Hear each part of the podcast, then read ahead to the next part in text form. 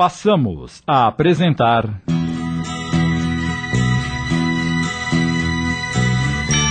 Eu que já andei pelos quatro cantos do mundo procurando, foi justamente num sonho que ele me falou. Um roqueiro no além.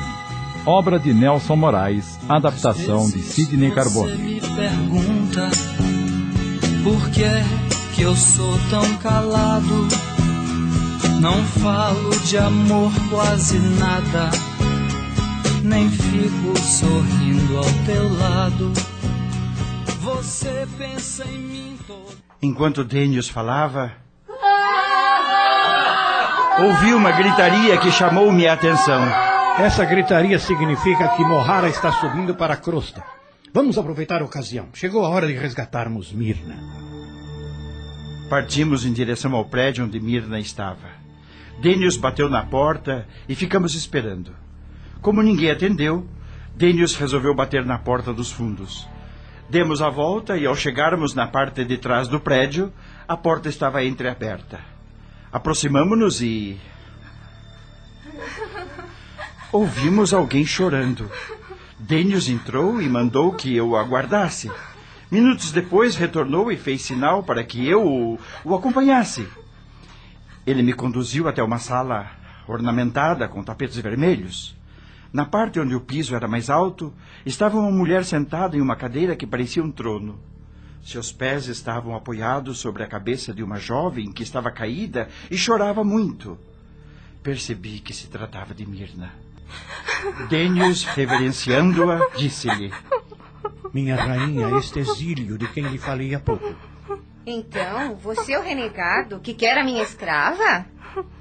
Percebendo que eu ficara surpreso e desconcertado diante de tal pergunta, Denius adiantou-se e tomou novamente a palavra. Minha rainha, senhora dos prazeres, meu amigo nutre pela jovem profunda afeição e a deseja para satisfazer seus desejos mais íntimos.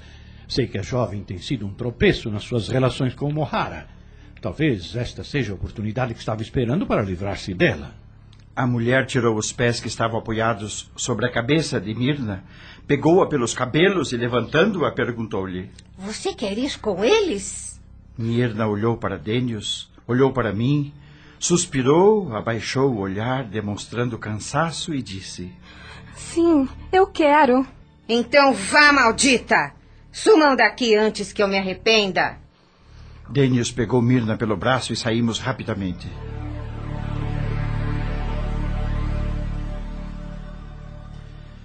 Na rua, longe dali, paramos para que Mirna pudesse descansar. Então perguntei-lhe: Está melhor agora?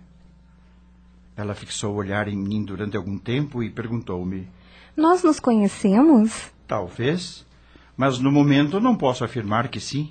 Para onde vão me levar? Ao encontro de verdadeiros amigos que desejam o seu bem. Como assim? Ela apontou para Denius e disse: Ele disse que você me queria para realizar seus mais íntimos desejos. Realmente, naquele momento e agora, o meu mais íntimo desejo é ver você livre e feliz. Ai, ainda bem. Pensei que jamais iria sair deste inferno. Ela olhou novamente para mim e sorriu. Seu rosto estava semi-coberto pelos longos e belos cabelos negros. Seus olhos, também negros, revelavam agora um grande contentamento interior.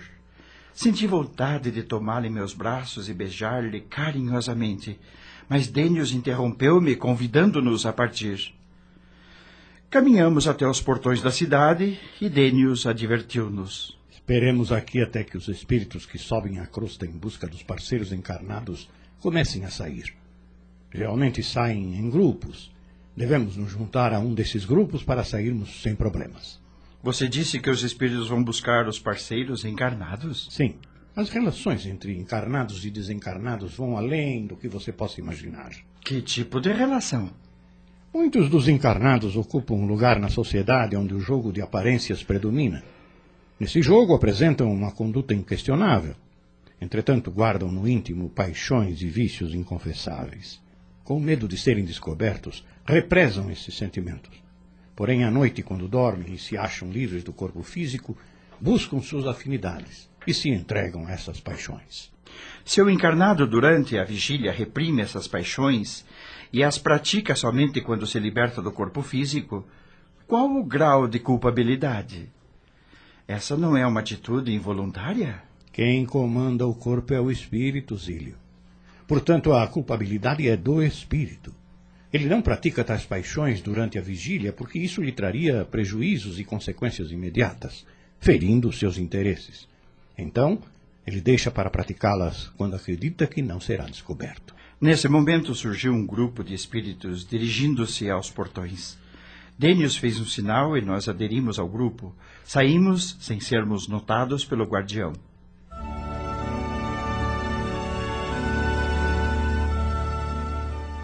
Subimos a encosta do vale e encontramos Helena e Felipe, que nos esperavam. Após agradecermos a Dênios, Helena e Felipe envolveram a mim e a Mirna e todos nos transportamos para a colônia.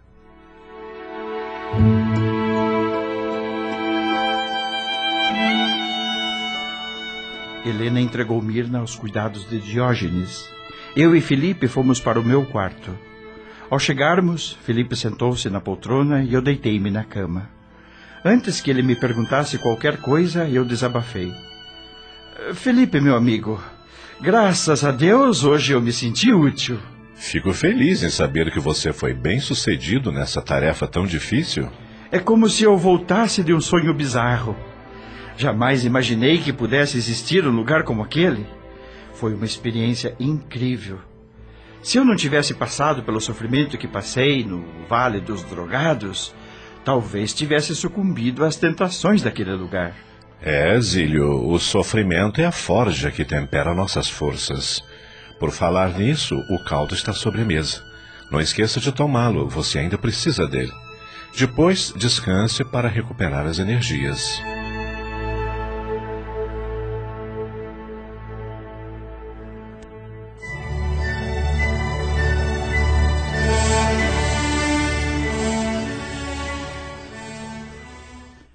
Acordei pela manhã, abri a janela e respirei fundo.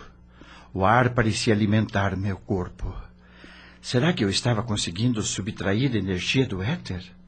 Estava questionando essa possibilidade quando Felipe entrou. Bom dia. Bom dia. Em um lugar como este, onde estou rodeado de amigos como você, todos os dias são ótimos. Como está Mirna? Ah, deve estar muito bem aos cuidados de Diógenes. Felipe, responda-me, por favor. Quem é Mirna? Zílio, os espíritos comprometidos com os acontecimentos da velha Lemúria são muitos. A maioria está dispersa, cada qual buscando os caminhos da própria evolução. Eu, você, Mirna, Helena, Diógenes e outros ainda encarnados quase sempre nos mantivemos juntos. Somos um grupo de apoio mútuo. Ah, por isso você foi socorrer-me no Vale dos Drogados? Sim. Na verdade, eu não atuo naquela área. Minhas principais atribuições estão vinculadas aos colaboradores encarnados. Há quanto tempo Mirna estava presa a Mohara?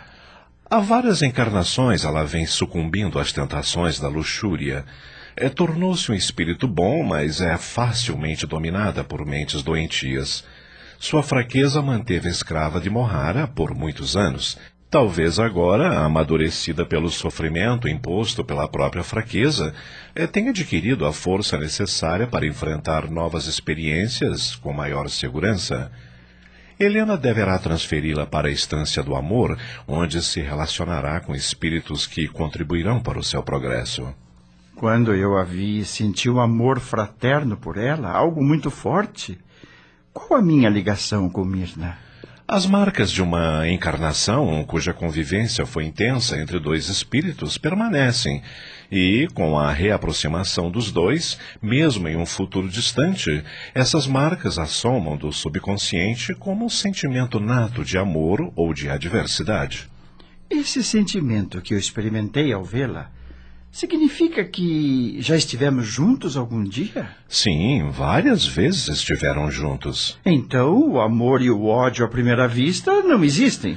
É, Quase sempre são reencontros cujas afinidades ou adversidades foram construídas anteriormente. Fiquei impressionado com o Vale dos Prazeres, sabe? Quando estávamos lá, um determinado momento, eh, senti-me envolvido naquele clima de luxúria. Quase cedi aos impulsos que experimentei naquele instante. Por quê? É quando encarnado você foi influenciado durante algum tempo pelos agentes de Mohara. Augusto era um deles, mas com o apoio de Helena e mais tarde com o benefício da enfermidade, acabou se libertando dos laços que o prendiam àquela organização infeliz. Ah, agora entendo porque a mulher de Mohara, a rainha, chamou-me de renegado. Para eles, realmente você é um renegado. Estamos apresentando.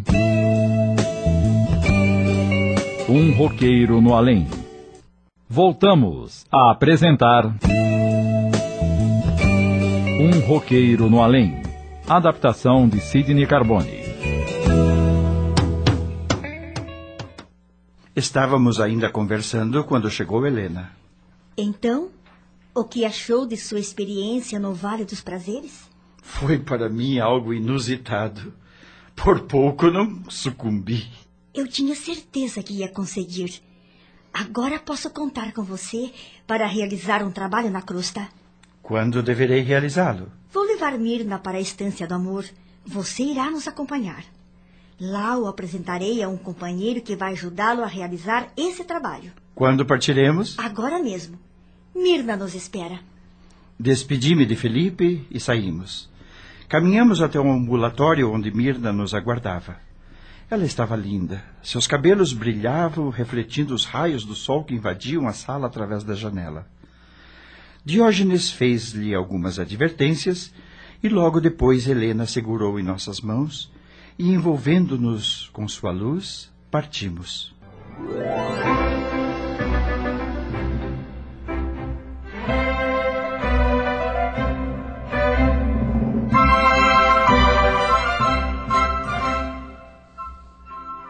Em instantes estávamos na estância do amor. O lugar possuía uma beleza peculiar, todas as edificações eram rodeadas de maravilhosos jardins, e quase todos os espíritos que passavam por nós tinham a aparência jovem. Estamos no paraíso? Para nós, espíritos em redenção, é realmente um verdadeiro paraíso. Embora o significado dessa palavra seja relativo ao grau de compreensão de cada um. Para muitos ainda, o paraíso está no Vale dos Prazeres. Enquanto conversávamos, chegamos frente a um prédio da coordenadoria da estância. Entramos. Fomos recebidos por um espírito chamado Eduardo, que sorrindo cumprimentou-nos. Helena disse-lhe: Irmão, esta é Mirna. Trago-a para ficar sob os cuidados desta estância, onde com certeza encontrará os recursos que precisa neste momento importante de sua vida. E este exílio. Em breve, ele deverá escrever para os encarnados, relatando as suas experiências aqui no mundo espiritual. E para isso, precisa preparar-se para melhor desempenho. Peço-lhe que o ajude nessa tarefa. Não consegui esconder minha emoção quando Helena falou que eu iria escrever para os encarnados. Ela percebeu e, sorrindo, disse-me: Sei o quanto está feliz, mas devo advertir da importância dessa missão. Escrever aos encarnados sobre as experiências que viveu após desencarnar tem por principal objetivo advertir os jovens e os pais. Não deverá citar nomes de parentes ou de amigos. Limite-se apenas a descrever com detalhes as consequências causadas pelo uso de drogas e pelo suicídio involuntário. Depois de realizado o meu trabalho, retornarei para junto de você, Felipe? Sem dúvida. Ainda temos muito que fazer juntos. Senti-me aliviado. A ideia de separar-me separar-me deles. Senti-me aliviado. A ideia de separar-me deles causara-me uma certa tristeza. Encaminharei Mirna aos cuidados do irmão Afrânio e cuidarei de Zílio. Eduardo passou os braços sobre nossos ombros e disse-me: Você me lembra um cantor famoso da época em que eu ainda estava encarnado? Sou o próprio, o rei da insensatez. Na colônia onde estou domiciliado, todos me conhecem como Zílio. É o nome que eu tinha antes de encarnar. Mirna olhou para mim, demonstrando surpresa. Então é você? Eu sabia que o conhecia. Quando o vi no Vale dos Prazeres, tentei lembrar-me, mas não consegui. Na Terra, sentia-me feliz ao ser reconhecido. Aqui experimento certo constrangimento e vergonha. Venham comigo, irmãos. Helena despediu-se de nós e foi embora. Eduardo nos conduziu até um prédio, não muito longe da coordenadoria. Entramos. As dependências internas lembravam-me as de um hotel. Uma sala grande, com poltronas, onde mais de uma dezena de espíritos sentados conversavam descontraídamente. Um deles levantou-se e se aproximou de nós. Eduardo apresentou-nos. Afrânio, este é Zílio e esta é Mirna. Afrânio sorriu para nós e Eduardo continuou. Mirna ficará sob os seus cuidados. Eu terei que ausentar-me das tarefas por algum tempo, pois devo acompanhar Zílio num trabalho junto aos encarnados. Despedimos-nos de Mirna e Afrânio e saímos. Já na rua, perguntei: Por que Mirna foi transferida para cá? Afrânio desenvolve um trabalho de ajuda aos espíritos fracos e dependentes, facilmente influenciáveis. São aqueles que, em determinado momento da existência, acabam anulando a própria vontade, acomodando-se a uma dependência doentia. Provavelmente, Mirna se enquadra em tal situação. Realmente, quando a encontramos, estava subjugada por mentes doentias. A vontade é a alavanca do progresso em qualquer plano da nossa existência. Sem ela, nos tornamos joguetes das circunstâncias. Quando desceremos a crosta? Hoje à noite faremos os primeiros ensaios. O trabalho de comunicação com os encarnados requer muita paciência e dedicação. Vamos realizar, primeiro, um trabalho de aproximação. Quando o médium, para quem você deverá passar as informações, registrar a nossa presença, é que se iniciará um processo de comunicação que poderá se arrastar por muito tempo.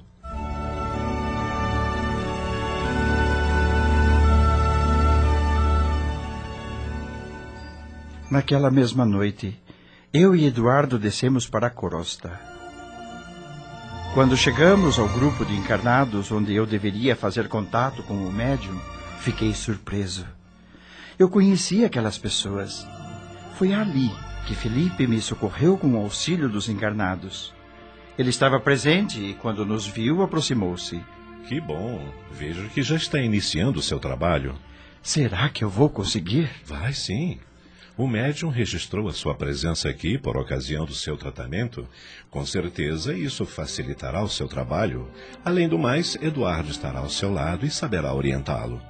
Fiquei mais tranquilo. Esperamos terminar a reunião e acompanhamos o médium até a sua casa. Ali, Eduardo orientou-me. Zílio, a partir de agora, você deverá acompanhar nosso irmão no seu dia a dia. Quando ele registrar a sua presença, Procure transmitir a ele, através do pensamento, o desejo de escrever. Com certeza, ele vai captar a sua vontade. Então, será hora de você começar a transmitir os seus depoimentos.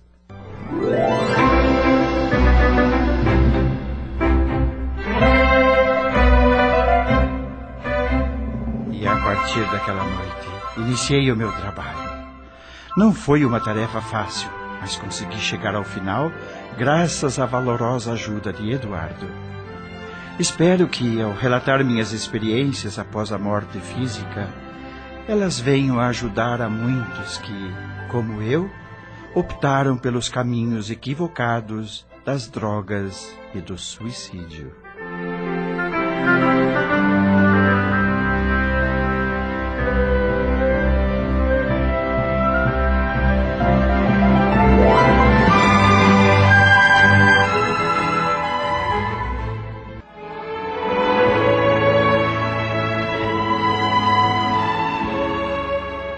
Relatos como este são comoventes.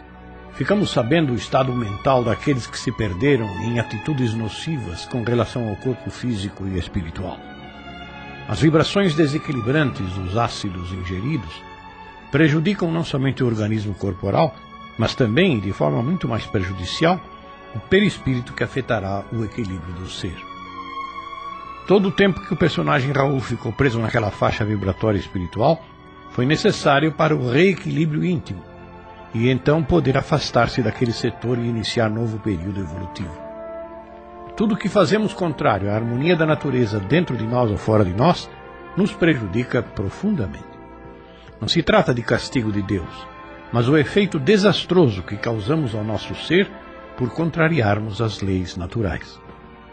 O ser humano já sabe que precisa respeitar as leis da vida para poder ter paz e ser feliz. Meditemos para o nosso próprio bem. A Rede Boa Nova de Rádio apresentou Um Roqueiro no Além, obra de Nelson Moraes, adaptada por Sidney Carbone.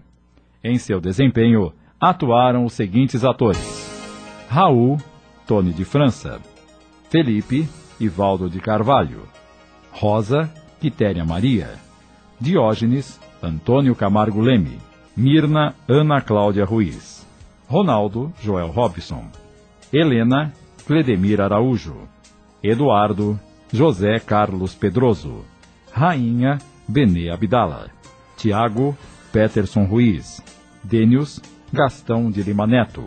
Elenco de apoio, Adacel Alberto, Maiara Martins, Esther de Almeida, João Camilo, Jeane de Paula e Rosa Maria. Apresentação Joel Robson. Gravações, edição e sonoplastia Antônio Tadeu Lopes. Análise e comentários Gastão de Lima Neto. Produção e direção geral Sidney Carbone. Realização Núcleo de Dramaturgia da Rádio Boa Nova de Sorocaba. Agradecendo o carinho da audiência, convidamos os prezados ouvintes a acompanharem, a partir da próxima semana, uma nova produção rádio-teatral. Boa tarde a todos e até lá.